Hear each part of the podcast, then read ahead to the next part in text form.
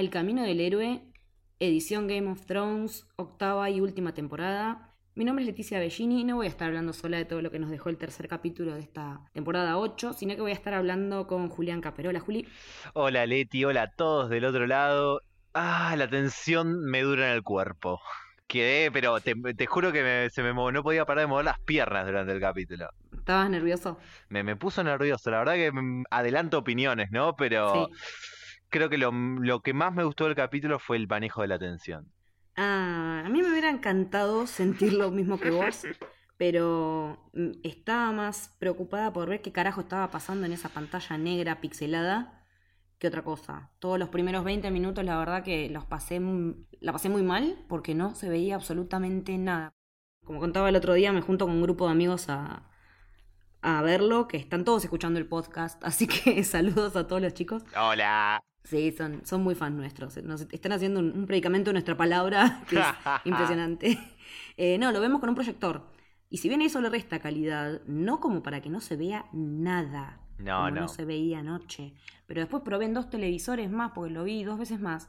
Y en todos me pasó lo mismo. La zafé un poco con el modo gamer en uno de los teles, pero eh, me, me, dejó una sensación como de, de, de, gusto a poco en ese sentido. Al final, bueno, nada que ver, cambia 100% la, la, energía del capítulo, lo que están transmitiendo, al margen de la tensión del principio. Pero la verdad me, quedé muy, muy frustrada con, toda esa parte. Sí, HBO jugó bastante en contra, por lo menos en mi casa y por lo que supe en la de muchos. Eh, a pesar de eso, por lo menos yo me centré mucho más en decisiones de, de cómo manejaron la trama y la edición del capítulo, más que en lo que fue la fotografía, que, que, muchas veces fue un error la fotografía, eso es verdad. Sí, sí, sí, falló em, bastante. Y para hacer la bandera que le estaban haciendo a la calidad de este episodio y la, y la duración de la batalla y todo eso. Sí, tener, el, tener ese hueco ahí donde tenés una idea de fotografía que es re interesante, pero no la sabes eh, capaz administrar del todo bien, porque de a ratos funciona y de a ratos no funciona para nada, y en esos momentos, eh, obviamente se nota, muchas veces se nota más cuando no funciona que cuando sí, entonces es como, eh, te juega muy en contra. Sí, y aparte, tal vez en mi caso particular, yo vengo muy en otro grado, en otro grado de, mm, estabilidad emocional después de ver Endgame, no voy a decir nada. ¿Qué Solamente voy a decir que me, pegó mucho desde lo emocional. Y me pegó mucho desde lo emocional el, episodio pasado, el, 2. Entonces fue como que este me sacó de, un estado general en el que yo estuve esta última semana viendo estos tremendos tanques que tuvimos en la primera parte del 2019. Sí, fue una semana un toque intensa para todos nosotros, supongo. Yo volví de Endgame con dolor de todo el cuerpo me dolió todo el cuerpo. Al margen de que hice tres horas de cola, porque en La Plata los cines no tienen asientos numerados. Ay, no. Terrible. Así que para tener un lugar más o menos piola me fui tres horas antes. Y volví a mi casa después de que salí como las, volví como a las 11 de la noche. Me dolía todo. Me tuve que tomar un profeno del dolor de cuerpo que tenía y la tensión que manejé. Pero bueno, eh, no, es, no de game que tenemos que hablar. El episodio de Camino del Héroe ya está disponible con, con dos invitados muy zarpados que estuvieron los chicos.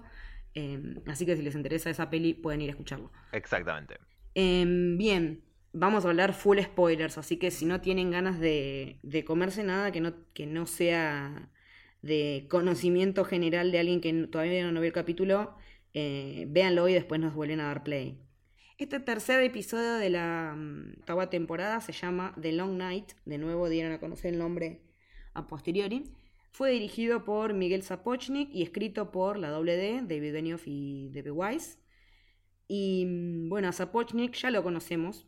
Él se sumó a Game of Thrones en la quinta temporada dirigiendo dos episodios que fueron el séptimo, que fue The Gift, es el episodio en el cual llora, llega a Merín después de haber estado, después de haber agarrado a Tyrion y los vende como esclavos para pelear en la arena y llora le salva la vida a la Khaleesi cuando está peleando y, ahí están los hijos de la arpía que la quieren matar. Y el 8 es Hard Home, que es un episodio en el cual ya habíamos tenido, habíamos tenido un episodio de pelea, de pelea, de batalla muy zarpado en lo que fue el noveno de la segunda, que, era, que fue Blackwater. Este nivel de producción y esta cuestión de, de tirar toda la carne al asador fue Hard Home, que es en el que Jon Snow, en ese momento Lord Comandante de la Guardia de la Noche, decide que va a traer a todos los salvajes que están del otro lado del muro para que el ejército del Night King no engrose sus filas. Pero todo sale mal porque ya el Night King está eh, afiladísimo y muere mucha gente y es cuando vemos cómo funciona este tema de que, de, de, que los muertos vuelven a la vida. También... Es, la primera, es, la, es, la primera vez que lo vemos al, al Night King torear a Jon Snow, digamos. Sí, sí, también está bueno recordar que es el capítulo donde vemos cómo muere un eh, White Walker por acero varirio. Es, es, un capítulo como descubrimientos. Claro, es como que se te presentan las dos grandes herramientas de los dos lados, ¿viste? Sí. Es como que, bueno, ahora ya sabemos con qué armas contamos los dos. Y de acá es solamente que nos volvamos a encontrar. Sí. Eh, está bueno haber visto esa batalla porque en los libros eh, Hardhome es referida, no es algo que te detallen, sino que mm, es como que se comenta, en algunos personajes en, sus, episodios comentan que esta batalla se dio, hmm. pero no sabes en qué términos como acá. Y en cambio en la serie decidieron darle un episodio entero, ¿no? Eh, y después Sapojin dirigió lo que yo digo el 1-2, que son las dos trompadas de la temporada 6, que son el episodio 9, que es la batalla de los bastardos, para mí la mejor batalla de Game of Thrones en la historia, y el 10, que es The Winds of Winter, que es el, el episodio en el que Cersei hace reventar el septo y se carga a toda la gente que está dentro, incluyendo la casa Tyrell, y cuando muere su hijo, y bueno. Qué dupla. Le resta dirigir un episodio que es el 8-5, que de acuerdo a lo que se está comentando también sería una batalla, que estimamos que es la de los restos de estos que quedaron ayer, contra la compañía dorada y la gente de Cersei. Pero. Si no la cagan, todavía yo creo que la pueden cagar, ¿eh? La compañía dorada Cersei. Yo también, ¿eh? No porque recordemos cómo reaccionó un montón de gente cuando vio dragones. ¿Cómo reaccionó la compañía drogada? la compañía drogada. no, sabemos, capaz lo están, no tenemos datos. Por ahí están. Como dijimos hace unos capítulos, yo elijo creer. sí. Este, no, que por ahí dicen, no, esto yo no fue, esto no fue para lo que me contrataron. Por ahí tal vez por eso mismo dicen no llevamos los elefantes, porque sería descapitalizarnos y que dragones. y el asadito de, de elefante cotiza caro. Pero va a ver qué, va a ver qué pasa. Yo lo que, lo que estoy cada vez más segura es que antes no lo podía decir con certeza y ahora sí, Cersei es una digna hija de su padre. Eh, ¿Por planeación decís? Sí, sí, sí, por el, por el momento, la manera estratégica en la que se estuvo manejando. Yo creo que de este episodio hay dos claras MVP. Aria, por que no hace falta explicarlo. No. Y Cersei. Sí, yo creo que igual tenía como plan de contención. Va, no sé. Es raro porque yo creo que se creía que tenía un plan de contención para si ganaban los White Walkers, que no lo tenía. Si anoche ganaban los White Walkers, ella se moría y eso no lo tenía en cuenta. Ganó porque ganamos nosotros. Es, un lugar raro donde ganan los buenos y gana ella también. Ella en realidad su, su estrategia si los White Walkers ganaban era irse a la isla de hierro por esta supuesta cosa de que los muertos no nadan. Esa era su estrategia y de hecho, de alguna manera, pero por cualquiera de las dos cuestiones que pueda llegar a perder es la de Daenerys con el hecho de tener a, Yara en las Islas de Hierro. Sí. Bueno, mm, esta vez me pasó lo mismo que la semana pasada, que como que noté un hilo conductor en el episodio que me pareció la predestinación. Porque muchos de los personajes a los cuales se les había hecho saber de alguna manera que tenían que lograr o hacer algo, alcanzar una meta, alcanzaron ese destino y murieron. Eh, pasó con Beric Dondarrion, que estaba constantemente indagando sobre por qué su vuelta de la muerte. O sea, recordemos que Toros de Mir lo trajo seis veces en total. La última el perro lo había partido en dos. Aria, que cumplió con lo que Melisandre le dijo en la temporada 3, eso de vas a cerrar ojos marrones, ojos verdes y ojos celestes. O sea, si ya cerró los marrones que vendrían a ser para mí los Frey, su, venganza personal por la boda roja. Sí. Cerró los celestes que son los del Night King, ¿los verdes serán los de Cersei? es, me gustaría creerlo, me, gustaría creer eso, aunque todavía me debato si quiero que la mate Arya o quiero que la mate Jamie. Es... Creo que ya este, el momento Arya fue este. Sí, eso está perfecto que lo haya sido y ahora es necesario que, que lo de Cersei se resuelva por el lado de alguno de sus dos hermanos y si es Jamie mejor. Había un puede ser, ahora no me estoy acordando bien, vos sabrás decirme, había un algo dando vueltas en internet que decía que los ojos verdes podrían referirse a alguien que ya mató, que es la quien entrenaba con ella, ¿puede ser? Sí, la niña huérfana, la Claro. wife. Para mí ya están. Para mí serían esos tres. Sí, Y porque aparte tampoco se hizo mucha bandera, ya lo, lo dijimos el otro día, de la colorimetría en, esta, en la serie en relación a los libros. claro. Los Lannister son, por definición, rubios de ojos verdes. Pero en los libros, acá no. eh, Lena sí tiene ojos verdes, pero Peter Dinklage no. Y Nikolai Coster Wardle tampoco. Y tampoco me parece que tengan lentes de contacto. Pero eh, la verdad que para mí ya estarían los tres de Aria. Me parece que igual la serie mm, lo que hizo un poco en este capítulo fue usar la frase exacta o muy parecida. Sí, da, da vuelta a dos uno de los dos colores. Sí, pero me parece que lo hizo en un sentido más de rendirle, hacer un payoff a ese momento y dar el pie a que mate a lo que suceda al final. No sé por qué estoy hablando como si no estuviéramos hablando sin spoilers, pero yo- bueno, ya todos Sí, lo saben. Dale, Eh, sí, sí. Metele que son pasteles. Claro, pero no, sin realmente meterse, que me parece es algo que vamos a hablar bastante de hoy, sin meterse en la idea de, uh, esto significa que todavía falta y que ya hizo. Claro. Lo dijo porque ya lo había dicho antes, pero lo que importa Sí. es los ojos azules, me parece. Es que tenía que también garpar esa mirada cuando Melisandre llega, eh, en, ese momento en el que están ahí, eh, previo al fragor de la batalla, eh, y, la, y se ven, Arya la ve desde arriba, y se miran, como que se reconocen, y hasta luego que transcurre más de la mitad del episodio se vuelven a encontrar y finalmente hablan, eh, era esa cuestión de que Melisandre ya la junaba de hace ratazo y sabía que iba a ser alguien que iba a tener un rol, un rol muy importante que jugar. De hecho, en esto de las predestinación, me parece que, que el tema de que mm, Melisandre haya hecho lo que hizo con Henry, que lo, cuando se lo lleva, que se lo vende en la Hermandad sin estandartes, eh, es una de las cosas que le acerca a Arias a Isa Bravos. Es Sí. una de las cosas que define una de las tantas. Son varios factores que, que ayudan a que ella se vaya a Bravos a hacer su, su experiencia con, con los Faceless Men, con el dios de la muerte. Sí, me parece que lo que lo que vemos de predestinación incluso tiene como distintos niveles de intensidad. Sí. Querés empezando por Melisandre, que mueve Sí. muchas piezas, pasando por Beric, pasando por cómo movió a John para juntar a toda esta gente, a Arya, toda esa como que te vas alejando a los grupos de gente y viendo cómo la predestinación les juega a cada uno desde el centro de Melisandre. Sí. Melisandre vendría a ser el 5 que reparte de la mitad de la cancha. Claro. Pero también me parece que está bueno analizar con esto que decís de la predestinación, los que siente o el que siente que no está cumpliendo con su predestinación. ¿Quién sería? ¿John? No, Tyrion en la cripta. Y él cree que podría estar haciendo otra cosa. Como que él, él lo que dice en la cripta es, por ahí pasa algo que na- nadie está viendo y yo puedo ver porque tengo otra mirada eh, que nos ayude a ganar esto. Pero Sansa le dice, no dura dos minutos afuera. Y tiene razón. Sí, eh, no es por eso, sí, en eso tenés razón. Mi punto es, y te Mm. voy a dar una derecha algo que vos dijiste hace un, no me acuerdo si fue el capítulo pasado o el anterior, que, que yo no lo, fue el anterior, que yo no estaba seguro, pero ahora me parece que tenías razón, y es que capaz Daenerys fue demasiado lejos con él. Sí, Tinio está muy enojado de estar ahí abajo. sí, está muy caliente. Eh, yo entiendo el lugar de protección en el que quiere, lo quiere poner, pero es la cabeza más lúcida que tenés. Sí. Entonces creo que si no es en estas que usás todas tus armas, ¿cuándo? Pero más allá de eso, o sea, es como. No importa si, le- si Tyrion se iba a morir afuera, si estuvo bien lo que hizo Daenerys o no. La sensación del personaje, que, de que tiene Tyrion, tipo Sí, ahí abajo, estar sí. enojado, Sí, está recaliente. es algo que en los próximos capítulos puede llegar a prender un foco fuerte. Sí, sí, tiene que tener un, un resultado visible todo esta, este garrón que se está comiendo, ¿no? Sí. Eh, bueno, me quedan como me quedan como un par de personajes más que, que se les cumplió el ciclo, ¿no?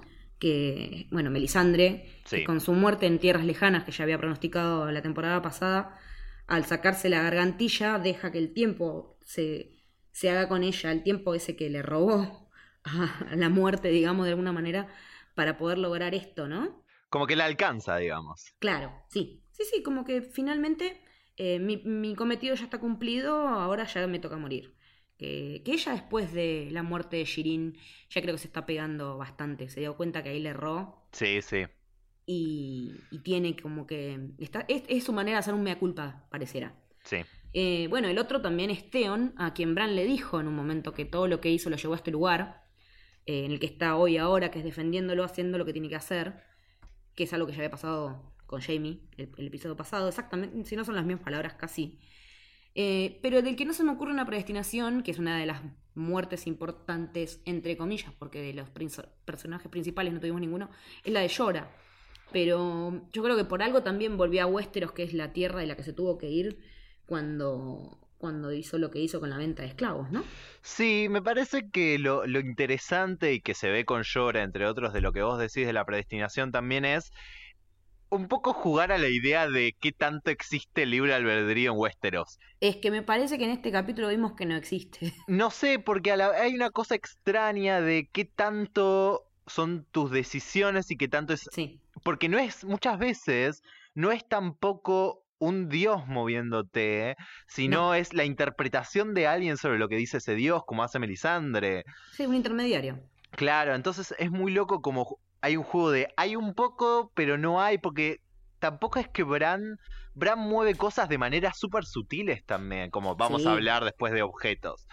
Sí. Em, entonces, con Llora me parece que existe, es, es, su decisión totalmente de quedarse al lado, como lo hablamos en el capítulo anterior, de quedarse al lado de Daenerys y, y, cumplir su lugar quería estar al lado de ella, no importa si ella le devolvía el amor que él sentía o no, su lugar terminaba siendo al lado de ella. Y murió defendiéndola. Exacto, los productores en el detrás de escena de, este capítulo lo dicen. Hace mucho que pensábamos cómo podía ser el final de Llora y no nos no encontramos un mejor lugar que defendiendo en, a Daenerys en el momento donde ella realmente por primera vez, o por lo menos por primera vez en mucho tiempo, está completamente indefensa. Sí, ella no tiene ni idea de cómo sostener una espada. Los dragones están vencidos, porque no solo por la batalla, sino porque ella ya también se había dado cuenta que, el frío los estaba afectando. Y después de esa neblina que levanta, neblina helada que levanta el, el Night King como estrategia de manejo climático, digamos, mm. eh, ella está en al horno. Sí, Sí, el, el, nivel de estrategia del Night King en este capítulo era para aplaudir. ¿eh? Cada, cada, herramienta que tiene la usa de una manera. Sí, es súper inteligente el tipo. Y, y, sin decir una palabra nunca. Es, eso es lo que me fascina. ¿Cómo puedes construir un personaje que jamás habló? Del que no sabes casi nada. O sea, sabes cómo fue creado, pero de sus intenciones, hasta que Bran explicó la semana pasada, no tengo nunca ni idea. Bueno, eso me da pie a mi... Vos hablás del tema del capítulo como la predestinación. Me mm. parece que a nivel eh, realización del capítulo, para mí el tema fue qué tanto podemos crearte una expectativa y rompértela en, la siguiente secuencia. sí, todo durante la primera media hora, todo 25 minutos, es todo el tiempo. ¡Ah, sí, buenísimo! Melisandre prendió fuego los Arax de los Dotraki. ¡Uh, se apagan uno por uno! Bien, aparece Daenerys con los dragones. Uh, los apaga la niebla. Cada vez que ellos dan un paso, les ganan otros tres. Y vos decís, tipo, es muy claro en la primera mitad del capítulo que pasa todo el tiempo.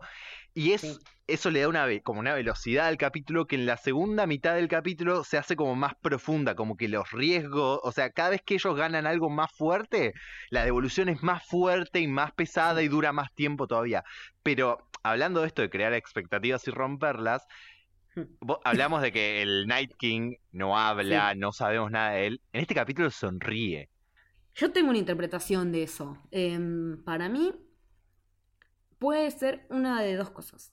Que eligieron darle al personaje algo que todavía no le habían dado, que era algo de personalidad, y en esa, dentro de esa personalidad es el resentimiento. Sí. Y otra también me parece que puede llegar a ser un resquicio del humano que fue. Eh, hasta ahora no había demostrado emociones de ningún tipo, nada.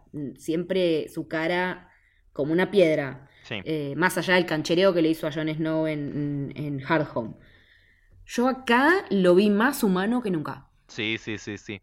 Y no es que, ay, qué humano, esa media mueca sonrisa cuando Daenerys lo quiere quemar con el fuego de dragón y el tipo nada. Ahí dije, ah, se nota que este tipo fue humano. Sí, y, me hizo acordar a otros personajes de otras historias que, que, se mueven de manera parecida, ¿no?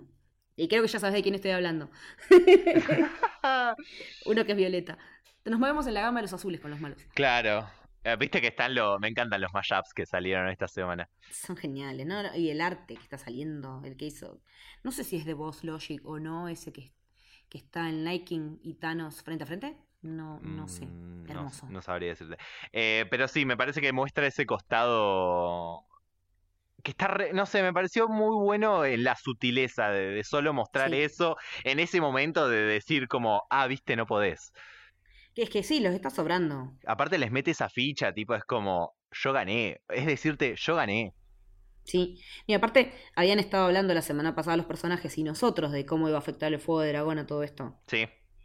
Entonces, eh, me gusta porque en ese sentido esta, temporada es mucho más compacta de, del tema de, de- de la premisa de cuando te muestran un arma en, en una ficción hay que usarla. Claro. Eh, no me acuerdo bien, es de Asimov, creo, la, la, la figura. Que si, si te muestran un arma en el primer acto de una obra de teatro, en el ter- para el tercero lo tienen que haber disparado. Eh, me parece que esta temporada están haciendo mucho eso.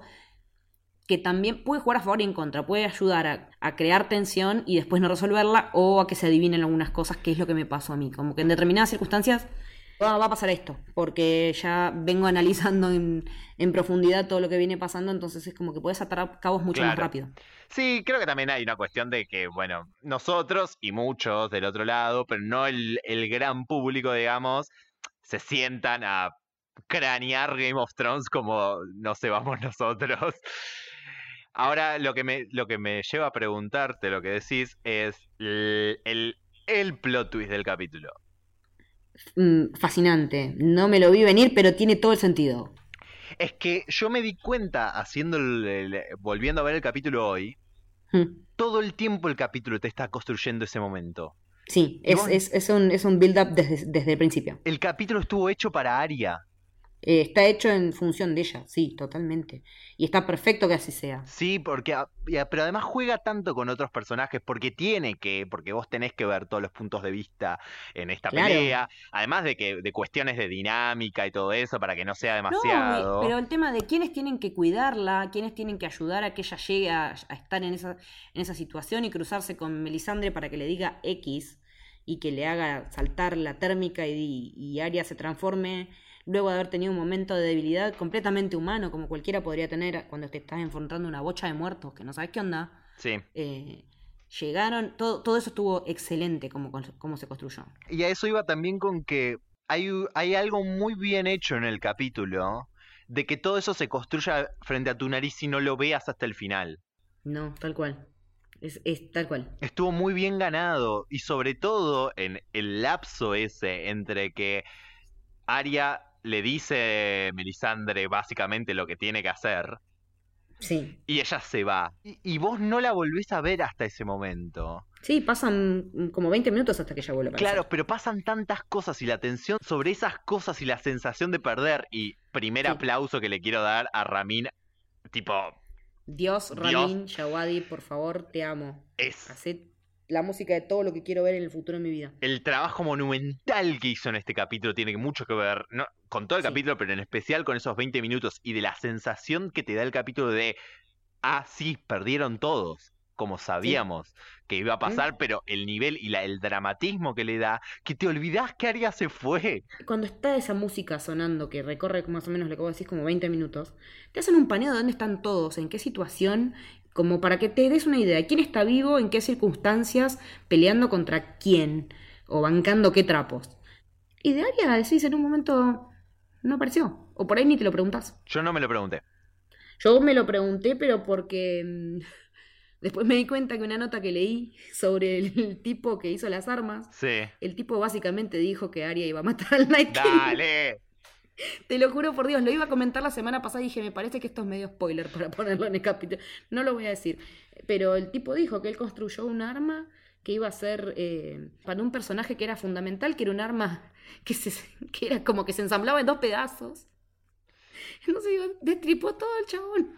Pero te pregunto, Eh, sí. hablando de esto de, de, de la- de la- el arma de Ari y todo eso, ¿vos te diste cuenta cuando le da el arma a Sansa Hmm. que no era la lanza y era Vidragón? Em, en un momento pensé que era la, la daga de La daga, sí. valirio, pero en el, prim- el primero pensé que era esa. Pero después cuando Sansa se- está con Tyrion ahí La saca. están es- esperando a la muerte, básicamente. Claro. Me di cuenta que no era, porque tenía la formita clásica de dragón. Y justo ni bien terminó el episodio, me puse a hablar con Sole Venecio de fuera de serie y, y nos pusimos a hablar eso. Che, ¿vos viste? ¿Alcanzaste a distinguir qué era lo que le daba Arya a Sansa? Y justo ella lo, lo googleó y se fijó y como que ya había imágenes del episodio y que no, que era efectivamente así, que Daria se había quedado con la, con la daga que le dio Bran, que todos queremos creer que era de Raegar, y no, y que Sansa tenía un cosito de dragón común. Claro, pero eh, por eso eso. Era como gastar pólvora en chimango darle, eso- darle eso a Sansa que No. tuvo que decir, stick it with the pointy end. No, obvio, pero me parece que el capítulo la jugó bien en el misterio de no mostrarte Sí. exactamente qué le había dado.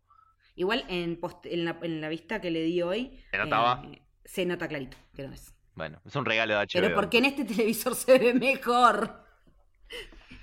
Ay, Dios. Eh, bueno, ¿hacemos una- un recuento de muertos? Bocha de Dotraki, por no decir todos. Bocha Inmaculados, no creo que todos, pero una gran cantidad. Por lo cual el ejército propio de Daenerys se redujo no a cero, pero casi. Eh, Edelpenas, salvando a Sam. Eh, la osita, Liana Mormon, que tuvo la mejor muerte de todo el capítulo. Sí, merecida. Sí, sí, sí. Se tenía que ir con un bang y se fue así. Me impresionó mucho que es algo que está muy bien en el capítulo también. eh, los, la edición de sonido. Sí. ¿Cómo cruje Liana cuando la aprieta el gigante? Sí, yo para mí es como, ¿viste cuando se te está terminando el pomo de mayonesa y haces como... Bueno, para mí es un pomo de mayonesa exprimido. Oh, pobre Liana. Pobrecita. Bueno, después se muere Beric Dondarrión eh, por séptima vez y definitiva. Eh, Theon Greyjoy, que tuvo... Me gustó mucho el trabajo de Alfie Allen en, esta, en este Sí. episodio, fue de lo mejor, de- Sí. de a nivel actuaciones, y eso que no es un personaje que me guste. Eh, muere Jorah Mormont y así nos despedimos de una casa más, así que seguimos clausurando casas. Eh, muere el Night King, si es que se puede decir que la muerte se muere. Oh. Eh, sí, que esa es otra de las cosas que tengo también así como que me quedan dando vuelta de cómo, cómo se puede llegar a balancear determinadas cosas en este universo de Game of Thrones sin el Night King. Y Melisandre, o sea que de los importantes, esos son los que murieron. Y son todos personajes de segunda línea, ninguno es de los principales. Eh, bueno, Theon por ahí tuvo una trama muy, muy. El, el que, los dos que tuvieron una trama más desarrollada son Theon y Llora. Y quiero decir que acerté los dos muertos que pusimos en la encuesta. Aplausos para mí. Perdí de una manera, yo perdí. Eh, yo- lo de Llora fue más de casualidad que de- por lógica. Lo de Theon para mí era lógico. Sí. Lo de Llora me, me tiré a la pileta y porque también me puse a pensar qué más tiene que hacer este tipo. Bueno, pero, Y no, encontré más cosas para que tuviera para hacer. pero yo bajo ese concepto puse a Brienne y me. Pero Es que Brienne tenía sentido también. Era, era el número fijo de muchos. ahí arrugó la serie. Mal. En muchas cosas arrugaron. En muchas cosas se mm, comieron los mocos mal. Eh, y después me tiré con Tyrion, que era medio rara, pero mi otra opción era gusano, era mm, Grey Worm y tampoco. Es que Grey Worm eh, también era uno de los que mm, todo el mundo estaba diciendo, porque también esa despedida que había tenido con, con Miss Sunday había sido como, vamos a ir a vivir a la isla de las mariposas, en donde nadie es guerrero y como demasiada fantasía, amigo, vas a quedarla la próxima. Eh, en un momento hay un inmaculado tirado en el piso, pensé que era él, pero después eh, lo muestran y él no está con el, con el casquito. Así que eh, cuando hacen ese repaso de dónde están todos, él aparece, así que ahí como que dije, bueno, me quedé más tranquila. Sobre, sobre Grey Worm y Melisandre tengo dos cosas. La primera es una pregunta, a ver qué opinás. Y es, hay algo raro que la serie hizo un par de veces en este capítulo, que es que te, tiran una Sí, y no, le, y no la hacen no la hacen funcionar para nada. Una, Sí. de- una de esas es, no, no entiendo la relación entre Grey Worm y Melisandre. no, y Miss Sunday. No, no, no. Ay, Con- Melisandre, ¿qué? ¿Cuando lo saluda? El primero que lo salude y que después Grey Worm... Ah, cuando dicen Valar Morghulis, Valardo Hayes. Y después, además de eso, Grey Worm como que la ve y entiende Sí. que necesita hacerla pasar para que prenda y le hace el lugar y es todo con la mirada y es como...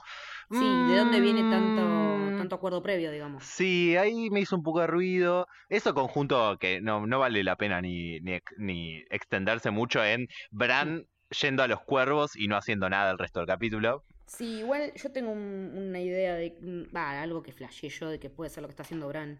Pero para mí Bran estaba en un momento como en una conexión psíquica con el, con el Night King. Más allá de hacer el scouting con los cuervos, en un momento, eh, cuando vos decís, bueno, pibe, volvé, que ya estábamos al horno acá. eh, para mí ahí estaba como tirándole, como no sé si las coordenadas de GPS, pero más o menos. Onda, como que puede haber habido una, una batalla psíquica de los X-Men ahí, pero es una flasheada mía. Sí, a mí eso me lo da, me da una sensación de que él vuelve cuando el Night King está ahí, como que lo vino Sí. viendo y es como ahora te veo a la cara. Sí. Pero de todos modos lo siento vacío, como que no. Sí, no, no tiene mucho contenido, para nada. no. no. Eh, es que también me parece que es de esas cosas en las que eh, la expectativa fue más que la realidad. Sí. Ahora, yendo a otra punta del capítulo. em, me resultó curioso. ¿Viste cuando, cuando se encuentran Sansa y Tyrion en la cripta? Sí, ¿la primera vez o la segunda? La, eh, creo que es la primera vez. eh, que, que hablan, que le dice lo de los maridos, que es una gran línea. Ah, sí. Que es una gran línea. Es un gran momento del capítulo. genial, es buenísima. Eh, y que después le dice tipo que el problema hubiese sido de Dragon Queen, confirmándonos este Sí. enamoramiento que tiene Tyrion con ella. Tyrion sí. con ella. Y que le dice tus lealtades divididas hubiesen creado un problema. Sí. Y que claramente para nosotros, Mm, donde dice lealtades, está hablando de amor. Sí. Y mi Sunday no lo entiende. No, mi Sandy lo agarra para el otro lado. O sea, lo toma literal, no entiende una Es ironía. que es bastante literal la flaca, me parece. Claro. Y No, aparte no, no sé si conoce. Bueno, Tyrion ya lo conoce, sabe el tipo de humor que tiene el chabón y todo, pero es bastante lineal de, de interpretación. Lo que es raro para una traductora, ¿no? Eh, Tendría que tener un poquito más de amplitud. entiendo que por eso también estuvieron las escenas del- de los capítulos anteriores Sí. donde ellos se sentían como atacados. Me Sí, parece es que, es que todavía mi Sunday está a la defensiva. Por eso son de las pocas cosas que me parece que quedaron como sembradas para los últimos tres, como Es que sí, el famoso ¿qué pasa después? Y sí. Que ahora resulta que tenemos un después y, y es lo que tenemos que, que ver cómo resuelven, ¿no? Sí. Eh, bueno, mm, más o menos ya estuvimos hablando del principio del episodio. Me, me gustó bastante, más allá de que no se veía un carajo, eh, ese plano secuencia que nos muestra, que arranca con Sam todo nervioso, Sí. que después pasa a Tyrion, que se va a buscar un vinito, pero que nos muestra más o menos la distribución de Winterfell interna, como porque es un lugar que no estamos acostumbrados a ver, Sí. que es todo como un, como un, un- no sé si, no me parece que sea un traveling, no. Eh, pero es como cámara en mano, no sé cómo Es- se llama sí, eso, es una- técnicamente, no sé. Es una cámara en mano, eh, es una especie de traveling y mezcla plano secuencia hasta que aparece Sí. Bran y ahí está el corte. Claro, pero como subiendo y bajando para notar los niveles. Sí, sí. eh, Pero bueno, en ese mismo momento vemos también que es como muestran como el, el- el escuadrón de mujeres y aparece Ghost. Está ahí, pelea ahí. Y apareció bastante, me gustó mucho que apareciera Sí. bastante más de lo que lo vimos Se lo, en se, lo, capítulos. se lo olvidaron al final y tuvimos que ver el tráiler para ver que sobrevivió, pero bueno. Es que un personaje así no podés matarlo en off. En off screen. No, te- los quemo a todos. Los fajo, los fajo. Eh, bueno, después llega Melisandre, llega, regresa, no sé, algo así, que resulta raro ver desde dónde, porque en un primer momento, con, con tanta oscuridad, no sabes dónde están los White Walkers. Si bien el opening había dado una especie de, de pauta, como que estaban rodeando Winterfell. Claro. Todas la- los- las tejitas azules, eh, las, las fichitas azules estaban todo alrededor del, de este gran compound que, que no es un castillo en realidad. Winterfell es como un gran complejo habitacional. La ciudad- eh, Winterfell es todo eso, no hay una ciudad afuera, no No, tenés claro. Wintertown. Todo eso donde vimos en el primer capítulo cuando llega Daenerys con Jon, que remite a la primera temporada, eso ya es dentro de los, de los muros de Winterfell. Claro. Porque es enorme, es realmente grande. Eh, ah, bueno, el tema era de cómo estaba la disposición de los, de los muertos, eh, por dónde viene ella. La verdad que no me interesa mucho, el tema es que llegó. eh, y me encanta que Davos la apure de toque eh, y que ella le diga, quédate tranquilo que yo antes del amanecer voy a estar muerta. Eso me, me pareció que estuvo bueno, que quedara seteado, que Davos no olvida ni perdona. Sí, y yo me, yo me reí mucho con. eh, que supongo que fue también por los nervios, pero me, me reí Mm. mucho con. De vuelta, esta creación de una expectativa que están todos esperando que aparezca el primer White Walker y llega Melisandre solita ahí. Sí, Y sí. me, me ¿Te entré a reír. que era ella? No, no, eh, tardé un toquecito. Pero Ah. me causó mucha gracia cuando me di Mm. cuenta, tipo. De, no sé si de los nervios o de eso, tipo, Mm. como están esperando una cosa y pasa esta otra, es como, ah, está, acá estás. Eh, no, está bueno también que, eh, que en la serie yo me di cuenta recién ahora, con esto de que ella dice que va a morir antes del amanecer, eh, cómo lo traje, eh, ella lo dijo, lo dijo ahora, pero en realidad en los libros ella siempre habla de la lucha que van a, que van a tener en un momento, porque en los libros no sucedió aún, eh, el Señor de la Luz y la Oscuridad, que no tiene, no está corporizada en los libros como acá en un personaje que es el Night King. Y ella se refiere a esa como la batalla por el amanecer, como Claro. quién va a ganar esta larga noche y va a poder ver un nuevo día, si es que ese nuevo día se levanta, ¿no? Claro. Eh, me encanta, bueno, cuando la ve a Aries flashea, eso fue genial. Y, y el momento en el que ella decide prender fuego a las espadas con su magia, es como esos momentos que vos decías, que te dan la, la esperanza para hacerte la mierda a la, a la- a la Claro. siguiente escena. Pero los personajes también, ¿viste? Como, oh, bueno, ahora tenemos una chance. Y el Claro, que aparte es imponente la visión. eh, Sí. Visualmente estuvo muy bien logrado eso. Y además, tipo, son guerreros Dothraki. Con... Sí. Es, es tipo, es como esos momentos medio tipo película comiquera que está pasando Sí. todo el fanservice y estás viendo Sí. a los guerreros más fuertes con las espadas prendidas a fuego, arriba de sus caballos, listos para romper todo. Y se Y los se chocan con un paredón de Walker que los hace percha. Y aparte la, la visual de que se los come la oscuridad Sí. y cómo Eso se sí van estuvo bueno. cómo se van apagando las luces y cómo crece el sonido, cómo baja el sonido de los gritos de ellos y después empieza Sí. a crecer el sonido de los whites. Sí. Es que en realidad el uso del silencio estuvo buenísimo. Sí. Creo que lo mejor del, de- técnicamente fue el diseño de sonido, como vos decías. Porque también pasa en un momento cuando está Sansa en la cripta y todo el mundo empieza como a querer entrar. Y Sí. que empieza a escuchar los gritos de que abran, abran, abran. ¡Ah! Y empieza a apagarse, a apagarse hasta que no suena más nada. Es Y ese terrible. silencio es lo peor que te puede pasar. Es terrible ese sonido, sí. Es tremendo. En esa, en esa escena me quedé helada porque Sophie Turner me transmitió tantas cosas con esa mirada. Ella tuvo un episodio espectacular de actuación facial, pero supremo. La verdad que lo que hizo en general, yo no soy muy fan de su actuación y esta vez estuvo perfecta. Sí. En ese momento yo sentí la angustia que sintió ella. Es, es verdad, es verdad. Realmente estuvo muy bien hecha y pensada. Y esa sensación, además de, de- de saber que te está pidiendo ayuda del otro lado y Sí. vos tenés que cuidar a los que están ahí abajo. Y de Sí. vuelta, al pedo, porque te van a cagar Porque- igual. ¿Por qué estás rodeado de muertos, amigo? ¡Qué mala idea! Ay, pero digo, na- a nadie... A ver, el único que podía haberlo visto también es John, porque John vio cómo se levantan los muertos, pero eh, no entiendo cómo nadie se lo pudo llegar a imaginar. No, No. Me parece rarísimo. Me, la sensación que tengo es la de, ¿viste cuando en Harry Potter dicen no hay lugar más seguro que Hogwarts y en Hogwarts pasa de todo? Sí. Bueno, no hay lugar más seguro que la cripta. Y la cripta está repleta de muertos y los muertos se levantan. Y bueno, la, nena, la niña Sopa igual zafó, que era la- una de las que más me preocupaba. Eh, zafó, así que quedó vivita al final y me hubiera dado mucha pena que se muriera, pobrecita. Sí, igual ahí cobraron una buena cantidad de muertos, me parece. ¿eh? Sí, ahí murieron una bocha. Y aparte, una sola persona con un arma había ahí. ¿Qué les costaba darle cachitos de vidriagón a todos? No solo, No pero jodido. más allá de eso, tipo, tenés a todos los, los del hierro protegiendo a Bran y no podés poner a una A persona. dos en la puerta. Dale. Sí, no.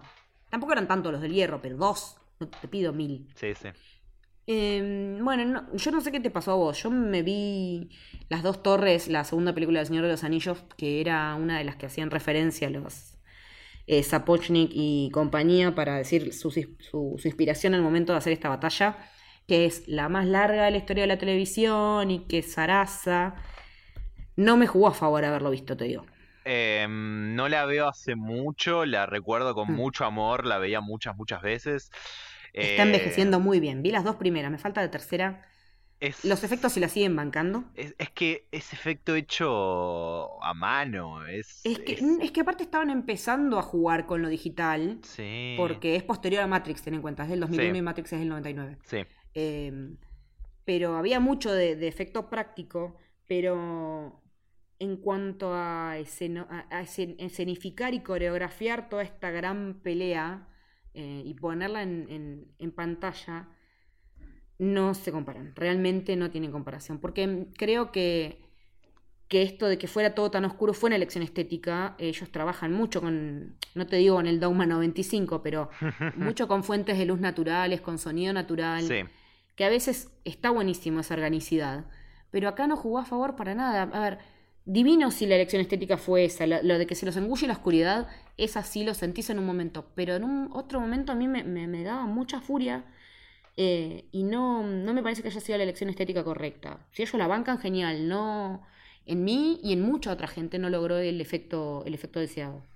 No, sí, lo, lo entiendo. A mí no, no me pasó tan así. Me parece que eh, un poco lo que decíamos al principio, donde funciona, funciona bien y tiene algunos momentos muy buenos, como esto que decíamos de- del Mm. principio, pero cuando haces estas cosas donde no funcionan, se nota mucho.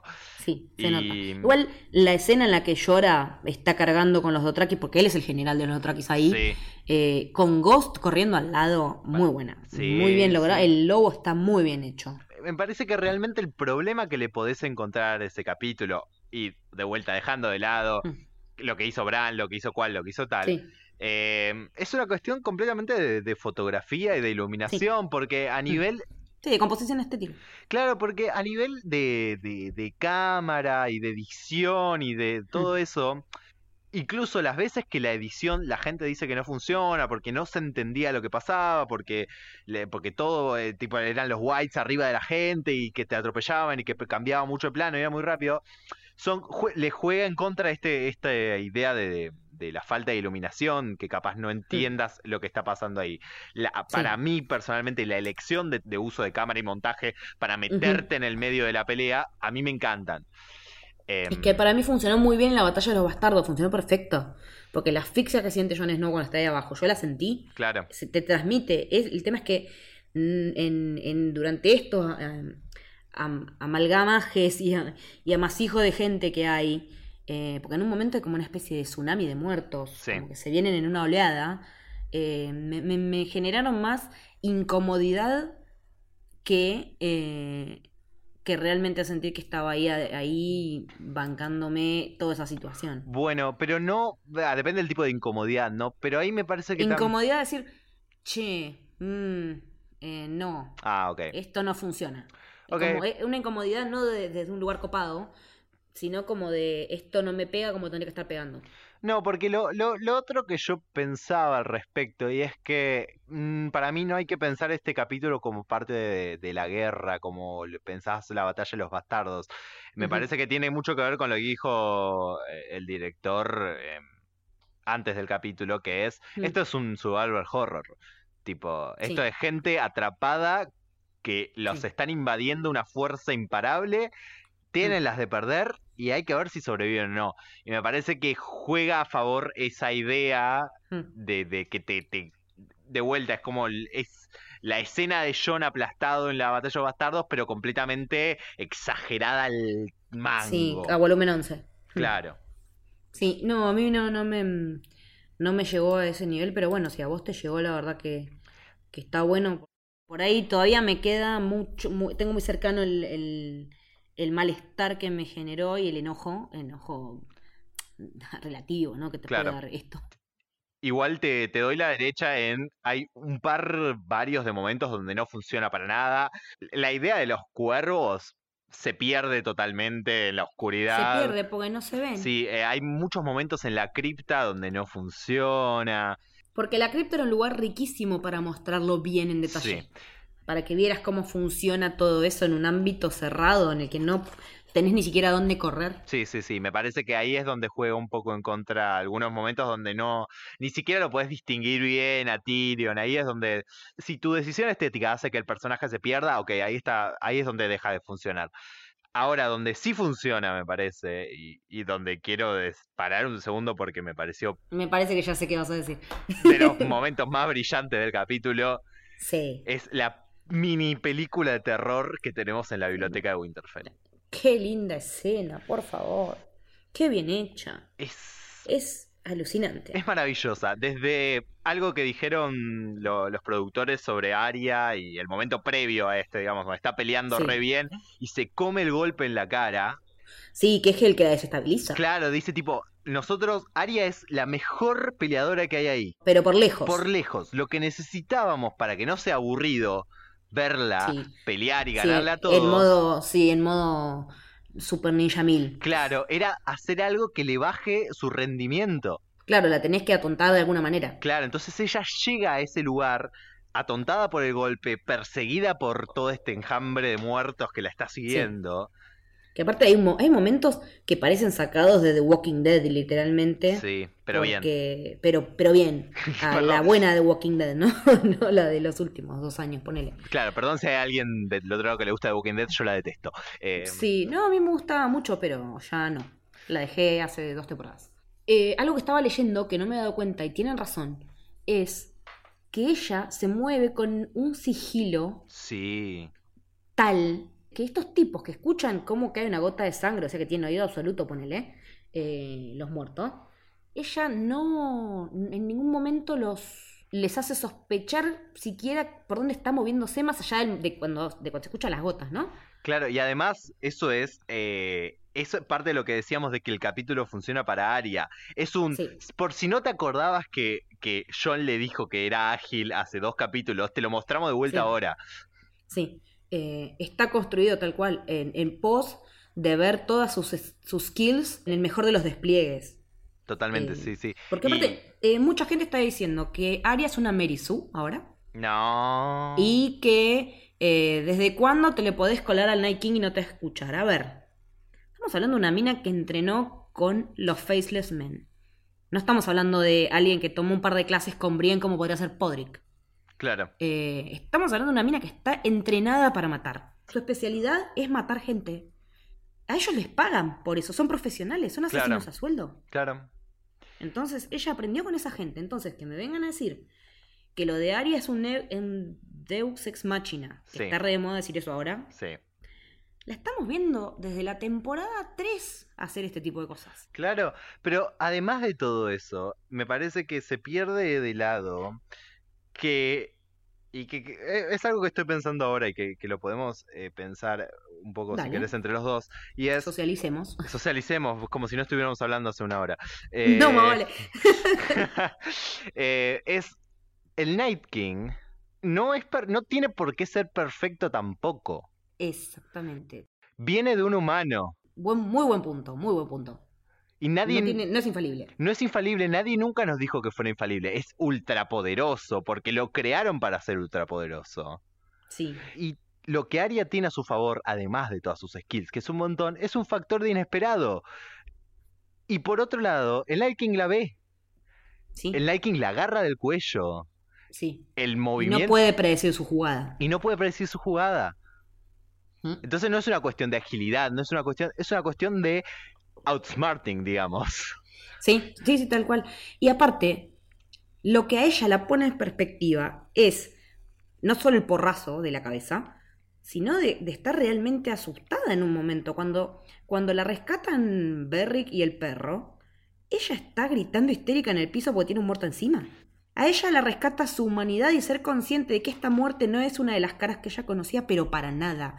Es la que le falta y es la peor. Totalmente, lo cual lo hace un personaje súper completo porque la, la escena anterior, de vuelta, tipo la, la de la biblioteca, no solo ves sus habilidades, sino que la ves estar cagada en las patas. Está cagada, porque ya la vimos pelear a campo abierto, digamos que no la habíamos visto nunca. Porque cuando ella peleaba con el palo, con el staff, Sí. con, la, con la niña huérfana en Bravos, estaba ciega.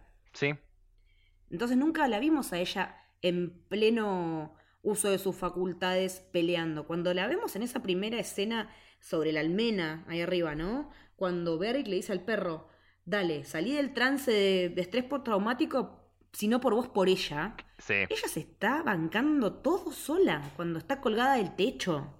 Sí, sí, por eso, de vuelta, es un capítulo hecho para ella y no se siente mal. Eso es lo... No, está, eso es lo que está bien construido todo su desarrollo de personaje, no solo a lo largo de la serie, sino en este episodio en particular. Sí, lo que podemos debatir, no sé si ahora o después, es qué tanto de eso es a costa de otros. En muchos a costa de otros, pero en esta era necesario. Sí, yo Creo que creo, sí, yo creo que sí. En esta el fin justificaba los medios, Sí. porque no estabas hablando de matar a cualquiera. No, Estás no. hablando necesariamente de matar al ser que puede traer la oscuridad a, la- a todo, el, a todo el planeta. Sí, sí. Pero lo- a lo otro que yo quería ir es a qué onda cuando es a costa del desarrollo de otro personaje. ¿Vos por qué lo decís? Y para mí me parece que la decisión me costó una segunda mirada ponerme un poco en paz, pero a primera vista es un poco fuerte cómo tienen que perder Johnny Daenerys, los favoritos, Sí. para que Arya gane. Eh, Es que en realidad a Johnny y Daenerys los, los están tirando en banda desde que empezó la, la temporada. Y ahí es donde yo me pregunto si los showrunners van a ser lo suficientemente hábiles. Es horrible lo que estoy diciendo porque me, es como si me la estuviera creyendo, pero es re- solo una... Es como No, que no, yo me creo más que ellos. Pero es una sensación de...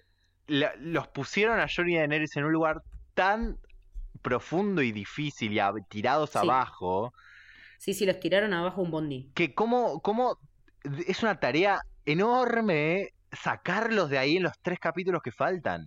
Es que pusieron en un segundo plano a los dragones en este punto. Sí. Date cuenta el uso que hicieron de los dragones.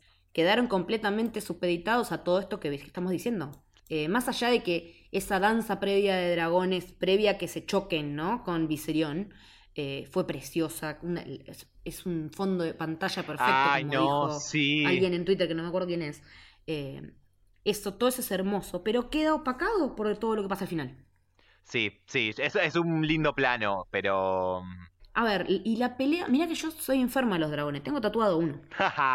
Y para que la pelea de dragones no haya sido lo que más me fascinó, Claro. tiene que haber habido una falla grave en ese sentido. Yo la, la- la noté como una falla.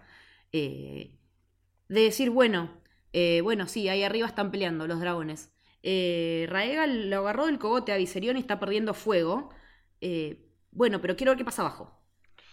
Me Claro. pasó eso, que en general cuando aparecen los dragones yo quedo estúpida mirando la pantalla, viendo cómo escupen fuego. Y esta vez no me pasó. es, eh, es una forma, sí. No sé si me pasó, estoy pensándolo, siento que capaz, Mm. pensando que probablemente esta era la última pelea, única y última pelea dragón contra dragón que íbamos a tener, Sí. podría haber tenido un poquito más. Eh, Me faltó un fuego contra fuego de dragón. sí, sí, Me entiendo faltó, por dónde vas. eh, eh, es el equivalente, volviendo a Harry Potter, ¿no? Es el equivalente de Harry y Voldemort enfrentándose varita a varita y que vos ves el arco con los colores. Me encanta Me faltó porque... eso. Me encanta porque vos ya tiraste dos referencias a Harry Potter y el capítulo, no sé si te diste cuenta, tiene una. Eh, ¿Cuál? Hay un momento que John está tirado atrás de unas piedras y le pega el fuego de dragón de atrás y es exactamente el mismo plano de Harry en la primera prueba del torneo, en la cuarta. Sí, es que justo anoche cuando estábamos viendo el capítulo una de las chicas dijo, loco, Jon Snow se la pasa mandándose cagada, parece Harry Potter. Ah, Entonces es como que de ese momento empecé a atar todo porque me puse a pensar referencias, un, claro. paralel- un paralelo mental entre los dos personajes y tienen más en común de lo que uno se pensaba. Claro, bueno. Pero justamente hilando con lo que, con lo que dice de, de- de John vive haciéndose cagadas, o vive- está mandándose muchas cagadas. Me pasó de que es lo que digo que llegué a estar en paz con la, el segundo Mm. visionado del capítulo.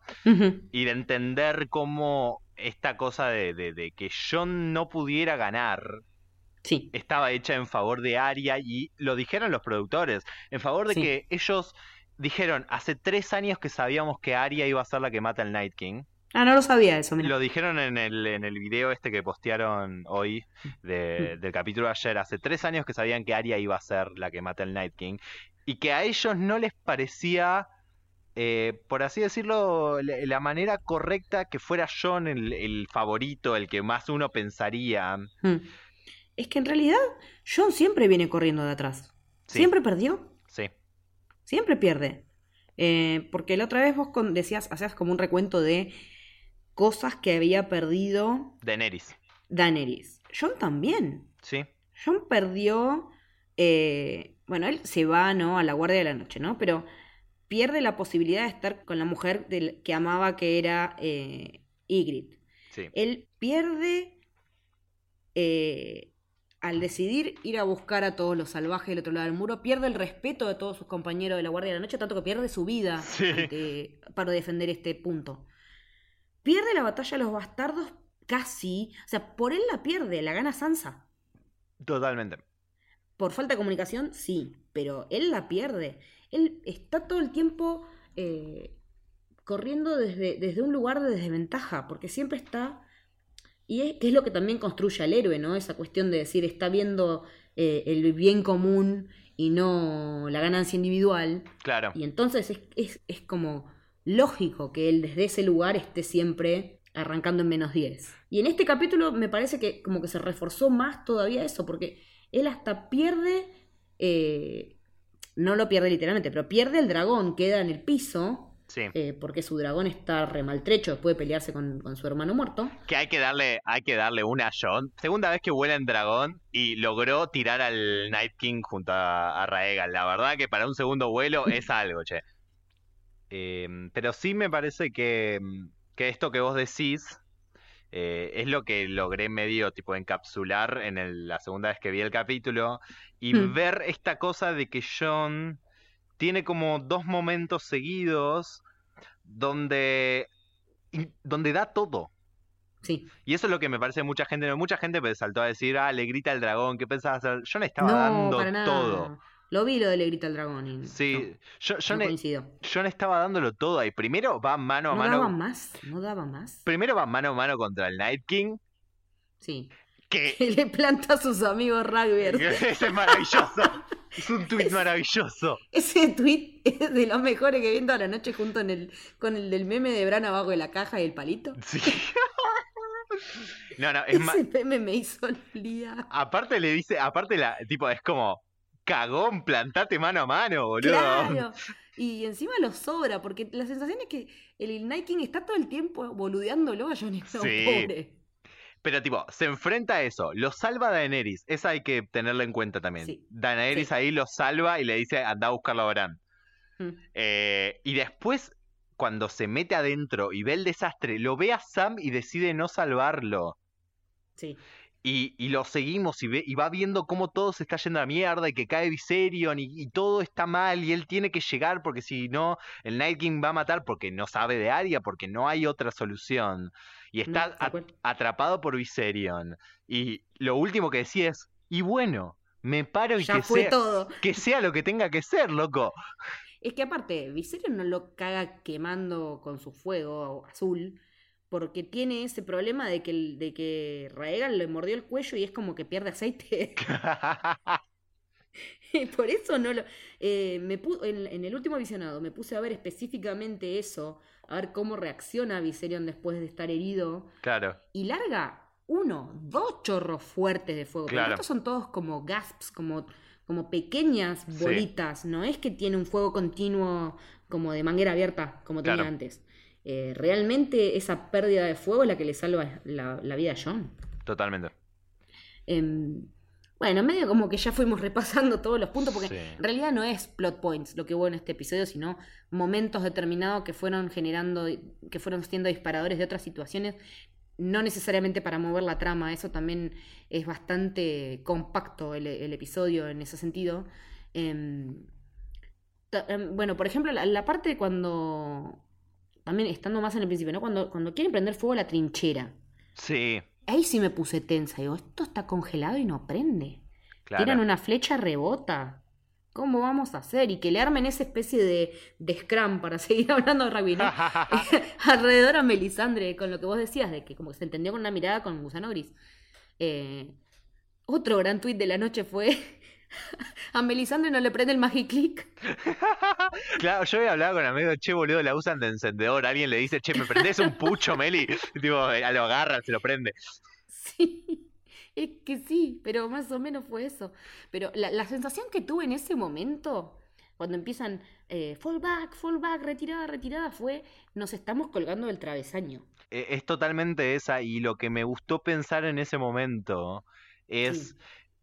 Que creo que recién, digamos, el dios del fuego le concede Sí, el poder cuando ve, cuando el dios del fuego ve que ella se está sacrificando realmente en ese momento. y como está dándolo todo por la causa. Claro, como que ahí es como, ok, sí te lo mereces esta vez. Sí. Bueno, ya más o menos contamos qué es lo que pasa cuando Sansa y Tyrion hipotetizan sobre qué hubiera pasado si hubieran seguido casados. Que planta el momento Sí. después en la cripta que es hermoso, cuando se Sí. dan la mano, cuando se ven. Es el preludio perfecto, sí. Es... Eh, ¿Vos pensaste que se daban un beso ahí o no? Mm, no, no, no sé si lo pensé, pero lo sentí, ¿eh? Yo lo sentí una mirada rara. Él después le besa la mano, porque él, si algo ha sido con Sansa, fue respetuoso. Claro, me parece que es eso, me parece que es como esta sensación de si nos morimos ahora, realmente fuimos las mejores parejas que tuvimos en nuestra tuvimos, vida. Sí, pero sigo siendo el, el mismo que fui en ese momento y te iba a proteger en ese momento y lo hago ahora y esto es todo lo que vos esperás de mí y es lo que te voy a dar. sí. Y, y que se entendieran tan bien en ese sentido, para mí, yo no pensé que se fueran a besar, se sintió la tensión, pero estuvo bien resuelto. Y son flor de Power Couple, ¿qué querés que te Sí, diga? sí. Ojalá Es la si, que más me gusta, más que Johnny Daenerys. ojalá si, si no mueren en los próximos tres capítulos, no digo que los casen porque me parece una boludez, pero sí que los mantengan en algún lugar eh, cercano. Sí, de cercanía. Sí. Sí. Eh, bueno, después eh, Theon se disculpa con Bran, que es cuando Bran le da como esa especie de, mm, de, de decirle, estás finalmente en tu hogar. Le hace el pésame. Claro, más o menos. Es como que le da la extrema. Eh, bueno, Arya peleando con el palo, eh, la escena fascinante de Jamie Brienne peleando con, con esa, esa, que ya la habíamos visto en el tráiler, pero que ahora tiene el contexto de, de con todo ese rojo bien del, del fuego, Sí. contrastando con el hielo que habíamos estado viendo antes, esa escena de ellos dos peleando, que aparte son dos personajes que te la pasas todo el capítulo pensando, ¡uh! Se va a morir, se va a morir. No, no se murió. Sí. Eh, ¿Se muere? No, no, no. Es como que eso también un poco me molestó. De, a parece que la están achurando, pero en realidad vino Jamie y la salvó. Y lo mismo, pero al revés. Entonces es como que fueron y vinieron como en vaivén, con varios personajes haciendo uso y abuso de este recurso, con Sam lo mismo. Es de vuelta el, el arrugue de no haber matado a Brienne. Sí. Es sí, Eso, es eso. matabas a Brienne sí. y cerrabas eso. Si Y Jamie desahuciado y la semana que viene recaliente y con ganas de matar a la hermana y con todo. Sí, sí, me, me parece es muy. Espero que espero que haya un motivo. Yo siempre trato de ver Sí. el lado bueno y espero que haya un motivo, pero Claro. se siente arrugue. Sí. Bueno, después está la muerte de la osita, que eh, haciendo una especie de revival de lo que contó Tormund la semana pasada, se cruza con un gigante. Eh, bueno, y el gigante la hace bolsa, pero no antes de que ella le clave una espada de dragón en el ojo. Eh, y bueno, qué buena manera de morirte esa, ¿no? Si tenés Sí. que morir, que se vaya matando un gigante. Sí, los productores dijeron que primero que eso era un personaje de una escena, Sí. pero que cuando la vieron actuar sabían que no iba a ser lo más, que iba, que iba a hacer Mm. muchas escenas. Sí. Eh, y, de- y que un personaje así, la, un, un pequeño personaje tan fuerte, la única manera de, de- de sacarlo, de llevárselo, era contra un gigante. Qué buena, muy bien pensado. La verdad que, que es un personaje que, que se reganó a la gente. Lo cita es un personaje tribunero, ¿no? Sí, sí, sí, sí. Pero está bien, está, está perfecto. Eh, bueno, después tenemos el tema de la. Yendo en orden, ¿no? Cronológico, el preludio, el preludio de la danza, la danza de los dragones, Arya en la biblioteca, eh, todo el tema de los gritos en, las cri- en la cripta, eh, y el momento en el que empiezan a llover los muertos del techo. Es eso impresionante. estuvo re bien hecho. Eso estuvo muy bien hecho. Claro. Porque venía, eso, porque yo no entendía muy bien cómo era que el techo se había venido en banda. Es porque Viserion había estado haciendo bosta todo. Sí, Y porque los muertos eran realmente muchos. Yo le digo It's Raining Dead. Porque se me ocurren ese tipo de boludeces cuando me pongo a escribir. me parece el- perfecto. La especie de, como de guion del episodio. Me parece perfecto que, que, que ese título va, va hermoso. Em, bueno, después ya estamos con el tema de, de cuando. Es una escena que, que realmente me parece que la lograron muy bien, la de, la de Beric y el perro saldando, eh, salvando a Aria. Sí.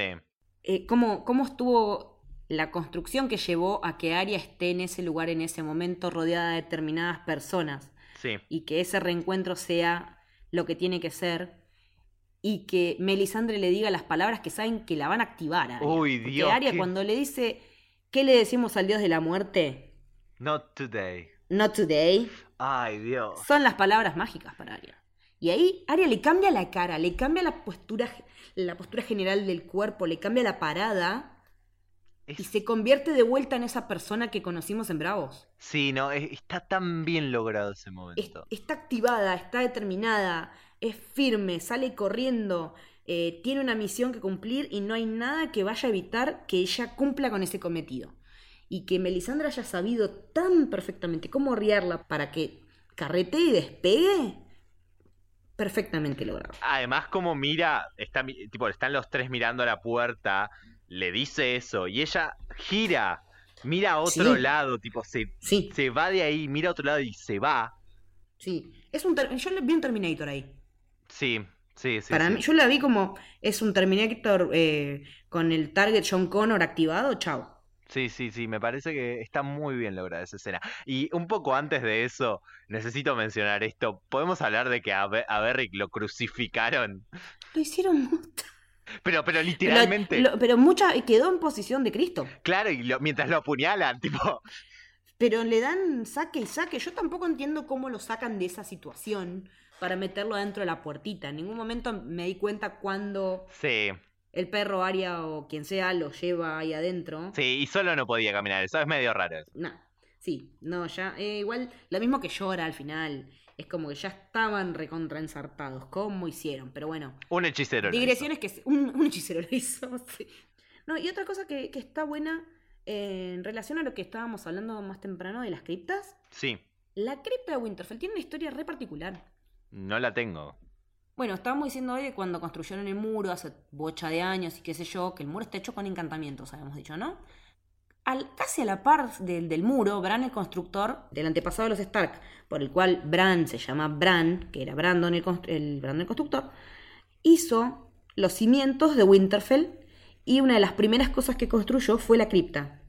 Porque nada, es, es muy, muy fundamental de la época medieval tener donde enterrar tus muertos para poder ir a presentarles tus respetos, ¿no? También para no enfermarse. Y sí, pero no, pero el tema sanitario me parece que todavía en esa época mucho no, Un poquito. ponele.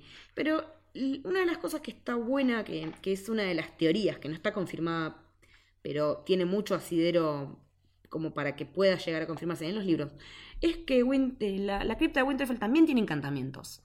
Que era una de las cosas por la que yo también por ahí llegaba a decir, si bien en la serie no lo dijeron, dudaba de que se activaran los muertos en la cripta. Porque si vos te pones a ver todos los Stark que están ahí, de los que tienen estatuita, Sí, tienen una espada que seguramente sea hielo, sí. representada por otra espada que está ahí puesta, ¿no? Y él lo se pasaba de, de padre de mano en mano, sí. Claro, Era el arma de, de la familia. claro. Como viste que en un momento vi- dijo el viejo de, de Sam, esta arma estuvo en nuestra familia por 400 años. Claro, claro. Bueno, la de los Stark, los Stark está hace un montón. Supuestamente, esos encantamientos protegerían a los muertos de situaciones potenciales de peligro, como podía llegar a ser que los levante el King. Claro.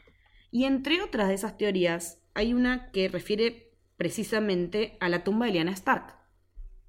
Ok, que esto me gusta dice por dónde va. que eh, dentro de la tumba de Lyanna Stark hay algo que va a poder probar que ella estuvo con Rhaegar por decisión propia y no porque él se la afanó y la violó. Las teorías dicen que puede haber dos cosas. Una, un huevo de dragón. La segunda es la lira de Rhaegar, que era la- su, su instrumento de preferencia porque él Claro. amaba cantar. Claro.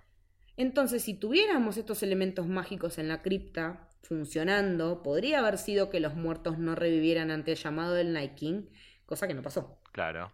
Igual yo no sé tampoco, porque tampoco se gastaron mucho en mostrarnos, quiénes son los que se levantan en la cripta, porque yo pude distinguir una septa Y el maestre Luwin, que es el que matan los del hierro cuando toman Winterfell. Sí, sí, me acuerdo. Pero no más que eso. Yo no sé si efectivamente algún Stark eh, born and raised quedó levantado ahí. No lo sabremos jamás, me parece. No. Yo me esperaba, me esperaba Rickon, sí me lo esperaba. Sí, a Rickon y me decepcionó que no estuviera. Sí, yo creo que, que Rickon era una alta probabilidad. Lo mismo había tenido, tengo una amiga que, que me decía mucho que esperaba que, que apareciera un Odor eh, White. Sí, totalmente. Alguien que importe en formato white. Em, lo que pienso, que, que está buenísimo esto, esto, este trasfondo que le pones a la historia de, de la cripta y que me, me lleva un poco a pensar en Mm. también los últimos tres capítulos que, no queda, que nos quedan, Sí. es este el, el hecho de que me parece que tenemos que empezar a amigarnos Mm. con la idea de que la serie tiene que simplificar. Sí, tiene que acortar tramos, ¿no? Sí. Pero no era muy jodido meter a Rickon, no, no. No, no, no lo, no lo digo por lo de Rickon, ¿eh? en eso estoy completamente de acuerdo. Lo digo por lo de, por ejemplo, lo de la tumba de Liana y me parece que No, es más, tiene que ver más con, con todo el folclore de las, de la historia que con la serie en sí. Eh, son, son flashadas que vienen de los libros, Claro, pero puesto que en la serie ya sabemos esa verdad, eso digo. eh, lo más probable es que la prueba sea el libro que tiene Sam. Si es que el libro sobrevivió a este- todo este quilombo que pasó en Winterfell, ¿no? Esperemos que, que no, no lo hayan quemado entre todo el quilombo. Lo que, lo que me lleva a pensar, eh, igual esta, esto que digo de amigarnos con el hecho de, de que la serie tiene que simplificar y de que, Sí. así como lo de la tumba de Liana y lo que puede haber de Rhaegar adentro, probablemente no lo Mm. vamos a ver en la serie. No. Me, me parece que tenemos que también empezar a amigarnos con que tal vez todo lo que nosotros flasheamos y que algunas pistas al principio de la serie nos plantó, incluso hasta el viaje de Melisandre a, a Dragonstone, sobre la- las teorías de la, la profecía del príncipe prometido y todo eso, me parece que tenemos que empezar a calmarnos un poco. Sí, porque este episodio nos dio vuelta a la teoría como una media. Me parece que incluso las formas en las que yo encontré de pensar la profecía a partir de Sí. esto, no la veo a la serie haciéndolo. No, eh, no, porque vos comentabas hoy por WhatsApp la de, la de cómo entre un racimo de personas conforman a Azor Ahai. Claro, como que la idea fuera como que es un colectivo de personas que fueron siendo Mm. piezas en un juego que terminan creando eh, esta sensación de que, ah, de que ganan algo, de que cambian algo importante y que por eso que la profecía puede haber sido malinterpretada. ¿Sabés qué me parece igual? Que lo dijeron muchas veces como para dejarlo abierto. Es raro eso. Porque le dieron mucha bola al tema de que no es príncipe, es princesa, de que Stannis es Azor Ahai. eh, tenemos establecido que Azor Ahai y el príncipe prometido son la misma persona.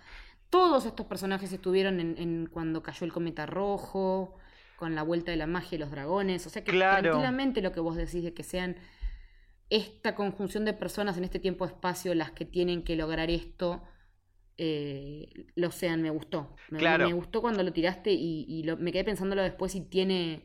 Estaría buenísimo que sea como un colectivo Azor Ahai. Claro, a, mí me encanta, pero lo que me pasa es que todas esas cosas que vos decís, excepto lo de, excepto creo que Melisandre en Dragonstone, Mm. son cosas que se dieron cuando todavía estaban muy basados en los libros ellos. No, en la temporada, lo de la aclaración de la princesa y qué sé yo, Sí. fue la temporada pasada. Ah, bueno, ok, no, no me acordaba exactamente. Y si no fue en la pasada, fue en la 6, pero ahí ya estábamos fuera de los libros por, casi por completo. Entonces le voy a rezar a todos los dioses. Lo del príncipe prometido yo creo que alguna otra rosquita va a tener. Espero que sí. Y Aria tiene un papel central en este que hasta este momento no lo tenía. Espero que, que sí, que lo construyan de, de una manera fluida, Sí, digamos. sí, eso, que fluya con la historia que no sea forzada. Sí. Bueno, después eh, Daenerys ayuda a Jon con el fuego y todos los muertos se trepan al dragón. Explícame por qué. Pulgas. Porque no lo entiendo. Tiene pulgas, dragón. Los humanos somos pulga de dragón. Eh, pero bueno, ahí eso es lo que da el pie a que Daenerys quede, caiga del dragón rodeada y que venga Ser Llora a, a rebanarle la cabeza a uno de los Zen, que se vea un Zen ahí en, en formato muerto y, y le venga como a, a hacer este último sacrificio por ella, ¿no? Mientras Sí. Bran sigue colgado de la palmera, con Theon ahí dejando todo para protegerlo. eh, me, me- me quedó rebotando ese Bran colgado, te juro, me, me- me pareció como medio Lo, sí, Bran estuvo un poco desutilizado, me parece. Pero más, pero estuvo más humano, ¿te diste cuenta? Sí, es raro. En los ratos que estuvo en la realidad estuvo más anclado que en otras. Y hablando en menos en, en rompecabezas sí. que, que, los episodios anteriores. Sí, pero es raro también porque después, el último plano que vemos de él es un momento que Arya lo mira. Sí. Y el chabón no hace nada. Y, yo, ahí es donde Cuando lo mira el Nike no hace nada. Bueno, pero ahí está, ahí, ahí hay una tensión entre ellos dos, es como se hablan ellos dos. Cuando Aria lo mira tipo, ay, te salvé. Eh, sí. Y Brand le devuelve esa mirada de nada. Y yo digo, ¿por qué estoy viendo este plano? Tipo... Cumpliste con tu cometido, le digo haber dicho ya. algo, no. Sí. ¿Te generó algo en particular la muerte de Theon o nada? Me hizo sentir que mm, me pareció justa, me pareció buena, incluso en el momento adecuado. Incluso mejor. Por la causa adecuada. Incluso mejor, sí, totalmente. Y incluso mejor que el, mucha parte del desarrollo del personaje previo. Por la mierda. Eh, entonces fue como, ok, si fue para esto, dentro de todo valió la pena. Sí, sí, sí, valió la pena fumarse esos, esos principios de, de fuckboy boludito. Sí. Em, Volviendo a, a, un toque a, a, Daenerys, porque me quedé pensando en eso, y eh, también un poco en tío, en el, hecho de cerrar tramas puestas. Em, es un. Me parece que acá vimos realmente que era, como habíamos dicho, lo que estaban planeando de generar este conflicto entre Daenerys y Jon. Sí. Para que no estén para nada conectados Cero en sincro. Cero en sincro. Y incluso. Eran, eran como Shinji y Azuka antes de sincronizar los Eva.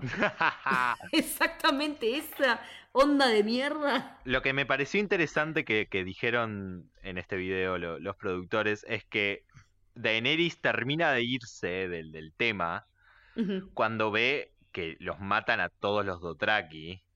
Sí. Y ahí es donde dice, yo me voy, a mí tu plan no me importa. Me importa tres carajos, vamos a los dragones ya. Claro, y ahí es donde es raro porque los directores, los escritores ahí dicen, ahí es donde el plan empieza a fallar. El plan ya estaba saliendo como el orto. Sí, yo, sí, sí. Llegar al, punto de tener que pelear con los White Walker en campo, en campo abierto es, arrancar como el orto. Sí. Porque ya estaba establecido que en campo abierto los mejores eran los Dotraki. Entonces, eh, con esto, lo que hacen es desmontar mitos y dejarla en pelotas a Daenerys. Daenerys está peor que cuando estaba sola ya, perdida cuando vivía el hermano. No tiene más nada, perdió sus, ejércitos y todo aquello por lo, que le dijo a Sansa la semana pasada. Yo vine acá para ayudar a tu hermano por amor y qué sé yo. Si eso es efectivamente así, eh, te aplaudo la capacidad de amar, querida, porque es mucho. toda tu, tu fuerza militar eh, estratégica para recuperar el trono que era tu verdadero objetivo. Claro, eh, entonces lo que me parece un poco loco ahí es que... Mm, no sé, es raro, es como que, ok, perdió todo esto y termina perdiendo a Llora. Sí. Que es como el, último clavo ahí súper fuerte. Es que es el último anclaje a esa, a esa pelea, a esa lucha que ella hizo del otro lado del mar angosto, a todo ese recorrido que ella eh, enumeró como le enumeró a Sansa ¿no? Que le dice fui vendida, violada o no a John, a John en la temporada pasada. Eh, todo ese recorrido en el que ella se convierte en lo que es hoy por hoy y que valer por sí misma y no por sus antepasados, eh, toda esa historia ya fue. Y, a lo que y con eso eh, lo que me pasa con el capítulo que viene es que uno pensaría, ok, tiene dos opciones. O se da cuenta que no estuvo bien estar así de desconectada y, salir del plan porque perdió todo. O va a pensar que es culpa de John, porque en el tráiler la vemos todavía como muy subida al, al, caballo de ahora vamos por lo otro. ¿Con es que, que ella si alguien no la hace bajar sola no baja. Claro, y tiene que venir alguien a darle perspectiva. Y Llora no está. Que eran ya no está Mayora, que fue el que la bajó a tierra el episodio pasado. Tyrion está enojado. Tyrion está caliente y hay que ver cómo le repercute a él todo esto. Eh, le quedan de su gente, le queda Gusano Gris, Missandei y para de contar. Que además que ellos dos están en contra de todo lo que está pasando ahí. Sí, ellos no quieren saber más nada de estar en Westeros, que quieren tomar el palo a la isla del a la isla de Naz, a mirar las mariposas y beber margaritas. Así es. Em, una de las, de las cosas que me gustó eh, de la situación de Arya atacando al Night King fue cuando uno de los generales del Night King, uno de los White Walkers, que está parado detrás de él, le pasa como un vientito en el pelo. Sí, sí, lo iba, ¿Viste? lo iba a ¿Viste? mencionar antes, sí. Qué genial para darte como un- una idea de... Podía haber sido un viento, podía haber sido un dragón que estaba viniendo, pero no, es Arya que haciendo uso de sus habilidades ninja de gato montés, le salta al, al, King que justo estaba por sacar su espada para justiciar a Bran. Esa espada es, es la misma que usó para, para como jabalina para, para matar al dragón, no, es otra. Son dos armas Mm, diferentes. Creo que sí, porque lo que tiene es más como una lanza y tiene varias. Es, es como una lanza de hielo y el otro es como un espadón. ¿no? Claro, Más parecido, es como sería un espadón de vidriagón, pero de hielo. claro. Lo que me pasa con lo que decís es que esa- ese vientito viene a lo que decíamos antes. Es toda la muestra que te da Aria de que está ahí. Es, Un es la viento. muestra de presencia, tal cual. Sí, Es, es tan ágil que lo único que podés llegar a sentir de ella es un viento. sí, es como una brisa, algo que te pasó y, y- y por ahí ni te diste cuenta. Claro. Pero estos tipos como que sí están al borde de, de todo ese tipo de estímulo, pareciera. Y ella salta y él la agarra del cogote. Es, es impresionante. Y pasa, en- y pasa rápido, porque ella está saltando la vez que está viniendo. Y ves que él se da vuelta en un microsegundo y estábamos todos ya gritando, ¡Sí, Aria! Y él la agarra el cogote y dice, ¡No! Bueno, Como que en ese momento fue como lo que vos decías de subir y bajar a la vez. Claro, a eso voy. Si vos armás como un mapa, de tipo ponés la línea de tiempo del capítulo y armás un mapa de cuándo empieza a subir la tensión de que va bien y cuándo empieza a subir de que va mal. Y así Sí. como que empieza rápido al principio, después como que se hace más largo para generar más tensión en la primera Sí. parte de la segunda mitad. Y en ese momento se acelera Sí. a los pedos porque es el clímax del capítulo. Que es todo más rápido que parece un electro con un shock. Claro, y el plano, el plano de abajo del Night King, Sí. Agarrando la espada y con el, el hueco justo para ver a Arya. Sí, como en un contrapicado chiquito. Sí, maravilloso, maravilloso. ¿No? Y la, y la movida que ella hace, que ella, Macy es derecha, pero Arya es zurda, y ella aprendió a pelear con la zurda y dicen que es la mejor espadachina y peleadora de todos los actores, Sí, eh, porque aprendió de chiquita encima. claro. Ella suelta de la zurda, la caza la daga de, de acero valirio con la, con la derecha y lo ensarta con la derecha, en un movimiento que ya la vimos hacer. Claro. En, en la temporada pasada, cuando estaba entrenando con, con Brienne y que el entrenamiento ya se torna más casi una pelea de verdad sí, que un sí, entrenamiento, ella le gana la pelea a Brienne con el mismo movimiento. No sé si es el que vos estás pensando. Algunos dicen que lo aprendió de Rey. Yo, exacto, sí, lo aprendió de Rey. Qué bien. Es el que hace Rey en Star Wars con el, con el, con el sable láser. Aguante de la Jedi, eh, lo, lo tiro ahí para que me odien, no sé. Uf, a full. La banco hasta la muerte esa película. Sí, le banco los trapos, pero como a pocas películas. Muy bien. Eh, entonces, en ese momento es como que. Y que vemos que en esta John sí tuvo las de ganar, que su predicción y su, y su teoría fueron las correctas, porque él dijo, bueno, pero lo que nos sirvió Harjon fue para ver que si matamos a uno, todos los que Claro. él creó piramidalmente des- desaparecen. Con el Nightwing pasó exactamente lo mismo, incluso con el dragón. Claro, y no solo es, es la teoría de John por un lado, y, y esta sí hay que dársela, aunque no haya hecho nada en este capítulo, Bran hizo algo en la, la temporada, que fue Sí. darle la daga. que fue fundamental. Pero también, lo de la daga es una construcción que venimos viendo desde la primera temporada. Sí, el, el- el- Y el paso de mano en mano, que hicimos el repaso la semana pasada. Total, me encanta pensar eso, me encanta pensar como esa daga, El largo plazo es lo que me gusta ver. claro, despu- son como, más allá de que sean ocho temporadas, son como 10 años, y pensar la daga que casi lo mata en la primera temporada, cómo le salva la vida ahora, y todo el camino que hizo en el medio, Sí, totalmente. es, ma- e- es, es un gran logro de la serie esa. Sí, es que esa es la diferencia. Es cuando garpa ver que una historia se sabe a dónde va Sí, desde un primer momento. Más allá de que no tuvieran más libros, esto de la daga evidentemente lo tenían. Lo de Daria, por lo que vos contás, también lo tienen hace tres años definido. Entonces, hubo un claro porqué para todo. sí, Entonces, eso es lo que está bueno ver que, que, que garpa a nivel eh, redondez de la historia, si es que se puede redondear una historia tan grande, ¿no? Sí, sí, es, es lo que me hace mantener esperanza de que lo que planeen hacer estos tres capítulos, eh, que por lo menos se sienta que, que se cerró bien el, el círculo. Es, es lo mínimo que espero.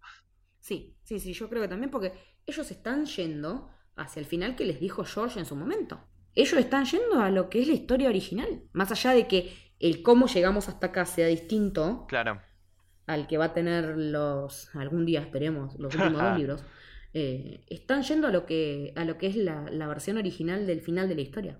Sí, y, y hablando de eso, te lo conté hoy, me, me- que me acordaba de cuando hablamos de, de cuando él contó la historia de que el del trío amoroso, el triángulo amoroso que había entre Jon y Arya y Tyrion. Y Tyrion, sí. Me parece, y me- estaría bueno que lo digas ahora, tipo, los... Sí. ¿Quiénes son esos personajes Sí, que eran la base de la historia? Que me parece que es a donde tenemos que poner el ojo estos tres Sí. capítulos que quedan. Los cinco personajes principales de la historia, de acuerdo a lo que George le mandó una carta a los que iban a ser sus, sus editores, son Arya, Jon, Bran, Tyrion y Daenerys. Mm. Con los distintos enroques entre ellos Claro, que podían haberse dado en el tiempo. En la historia original también había un par de cosas muy distintas, porque por ejemplo los Lannister iban a ser siempre los malos. claro. De hecho, los que iban a matar a Rob eran Tyrion y Jamie en conjunto. Los dos le iban a matar. Eh, Sansa iba a tener un hijo con Joffrey. Finalmente iba a ser ella la que se casara y no, y no Marjorie. Em, como para tirar alguna de las cosas. Igual eh, la carta está disponible. Hay un artículo, creo que es de The Guardian, del 2015, que es, fue el año en el que se dio a conocer toda esta... Porque la carta la subieron a internet, después la bajaron, la subieron creo que en westeros.org o en el blog de George en algún lado. Pero los facsímiles de la carta siguen estando disponibles si a alguien le interesa leerlos en internet. Son tres páginas tipeadas a máquina que la verdad que no tienen desperdicio. Porque ya, incluso también él plantea que la historia es una trilogía, no una, una septalogía, ¿cómo se ramificó esto? ya quisiera Eh, George. y no, no hay spoilers porque mm, todo lo que está ahí plasmado eh, es el pasado ya para nosotros en la serie, en el presente Claro. de la serie, y ya pasó. Claro. No hay, no hay, él no tira resolución, solo dice que estos son los cinco personajes principales del centro, vendrían a ser, si los Avengers son seis, estos son cinco. Eh, y sí, porque inevitable. Estamos todos como monotemáticos estas dos semanas. Eh, y que si se reemplaza a Arya por Daenerys y hacemos el, enroque de ellas dos, en- encaja bastante con esa idea de, de, de dos personas amando a una misma mujer, uno de ellos es correspondido, el otro no, y cómo reacciona ese que no es correspondido, si se la banca, lo llora o decide eh, cortarse solo y traicionar. Sí, me parece que por eso me, pa- son, me, parecía interesante pensar en estos cinco personajes que están acá todavía, que Sí. claramente han tenido mucha relevancia en la serie Hmm. y, y que es probablemente donde más tengamos que poner el ojo. Creo que agregaría a Jamie. Creo Sí. que Jamie está ahí al borde. Sí, Eh, por desarrollo sí. Sí, y es donde hay que poner el ojo de lo, cada cosa que hagan estos Mm. tres capítulos que faltan es el camino al final. Sí. Sí, sí, definitivamente. Y Jamie le dijo bien claro Bran que le falta con- terminar con algo, que tiene una tarea pendiente. Ay, lo estoy esperando. Mal. Bueno, y después llega la última muerte, que es la que nos faltaba y la que estaba eh, anunciada de hace más tiempo, que es la de Melisandre, que se saca su collar y se entrega a la muerte en bolas, como corresponde a ella. No podía no ser sacándose la ropa. eh, pero también, un buen final de personaje que, que cumplió con su cometido y finalmente dejó la serie y está bien que haya sido así. Sí, te queda esa sensación rara de "Mm, yo no debería sentir que esto que, que esto hace que que no importe o tipo es muy raro ponerlo en contraste con lo de Shirin. Eh, sí, y también yo me encontré pensando hoy por qué eh, a Jamie le puedo perdonar que haya tirado un pie por la ventana y a ella que no que haya matado a Shirin. Y porque Bran sobrevivió. Creo que tiene que ver con eso. Eh, puede ser que, sea lo, no definitivo, pero también, Jamie, todo lo que dijo Sansa, de lo que le hiciste a mi papá y bla, bla, bla, eh, también había mucho de verdad ahí. ¿Cómo puede ser que, que determinados personajes nos, nos lleven a esa, a esa cuestión de poder perdonarles determinadas cosas y otros no? Yo a ella nunca, jamás, yo estoy como Davos pude perdonarle lo que hizo con la nena, jamás. Pero porque me parece que hay una cuestión también de que ella no, mm, de que, de que la nena no, no tenía ninguna participación en este juego. No. Hay, algo, hay algo terrible en arrancar a un niño de, de, de, un lugar casi sano, digamos, hmm. donde no está participando en este gran juego de terror que se vive en la hmm. serie, y ponerlo en un lugar donde lo matás. Sí. Claro, es, muy terrible. Me parece que lo que podemos decir que hizo o no hizo Jamie siempre va a estar en juego de, como dijo Brande, a dónde iba. Sí. Y de su camino. Y pero de Melisandre podemos decir lo mismo. De ella tenía que mandarse esa gran cagada para darse cuenta de que no era Stannis, que era otro John, mm. supongamos. Porque si no hubiera pasado eso, ella no hubiera ido al Castillo Negro y no se hubiera encontrado con que John estaba recién muerto y no lo hubiera resucitado y no estaría pasando todo esto. El, el nivel de causalidad es más o menos similar a nivel, a nivel importancia en la historia, ¿no? Claro, pero lo que yo voy ahí es que justamente eh, lo que digo, lo que dije antes, lo de Bran era parte de esto y tenía que Bran en sí al, que tenía que hacer ese recorrido para claro al que le sucede la, la, parte trágica la víctima la parte trágica necesitaba ser la víctima en cambio, eh, la nena muere para que otro personaje avance. Sí, eso es un elemento utilitario. Claro, esa es esa sensación, me parece la que es imperdonable. Sí, sí, sí, puede ser que sea eso. Porque me quedé pensando bastante hoy durante el día mientras tomaba las notas y qué sé yo. Eh, bueno, después me quedaron como cositas al margen para comentar. Una de ellas es el, el, lugar de la magia en este mundo ahora que, que, se terminó esta gran amenaza que es el Niking, ¿no? se puede llegar a ser que, las estaciones que funcionaban de acuerdo a, esta existencia, de eso de los largos inviernos y los niños del verano, ahora que no está más el Night King, ¿puede llegar también a que como coletazo vuelvan a desaparecer los dragones? Eh, puede ser, es, una probabilidad que los dragones tengan un, un, final trágico en la historia. Un final, sí, porque estaban construyendo más armas escorpión, más ballestas escorpión. Sí. Eh, y es tranquilamente una posibilidad. Y decir, bueno, ahora que se terminó la amenaza, no necesitamos más la magia ni seres que deriven de ella, incluyendo dragones. Mal que nos pese, ¿no? Claro, y, además. Y además este concepto de. Mm, de que está presente en, en, los libros a, futuro. De, de la llegada de la primavera, Sí, esos sueños de primavera. Exactamente, entonces me parece que, que está plantada la semilla para que esto que vos decís suceda. Y yo creo que el último episodio, el último episodio se va a llamar Dreams of Spring. Sería lo lógico. Sería, tiene, sería lo, mejor que nos puede, podría pasar. Porque sería el, cierre de este, de este círculo. Sí. Em, bueno, como decía al principio, la excelente lectura que hizo Cersei de la situación para mí y con estos herramientas, estos elementos que vimos hasta ahora. Para mí, de momento, ya está en patas en la arena, eh, mirando, mirando los resultados por TV. Sí, ahora creo, ¿sabes qué es lo que estaba pensando hoy? Me pareció eh, entretenido de, visualizar. Es. Hmm. Hay, un motivo por el cual la serie se llama como se llama, o, por lo menos se lo van a dar con el final. Hay un motivo de que se llame Game of Thrones y no Canción de Hielo y Fuego. Exactamente, estaba por decir lo mismo. Por algo esta historia es la que es y no es la de las novelas. Y por algo derivó en esto, que es el Juego de Tronos eh, en el que o ganás o morís. Que lo dijo Cersei. Sí, en la primera temporada. Entonces me parece que, que, lo que queda ver es el Juego de Tronos. E, es realmente... Puro y duro. Puro y duro Juego de Tronos y a ver quién lo juega mejor. Y como dijo Cersei, o ganás o te morís. Eh, es que en ese sentido yo también, eh, también me resultó bastante decepcionante este episodio a nivel muertes. Claro. Porque Aunque también ahora que lo pienso podría ser, esto no era netamente Juego de Tronos, esto era juego de supervivencia. Sí. Y acá no quedaba otra que eh, pelear y morir era, era casi el 99,9%. Sí. En el Juego de Tronos tenés margen de maniobra para el juego. Acá no había margen. No, acá era todo nada, que es lo mismo que dijimos de John.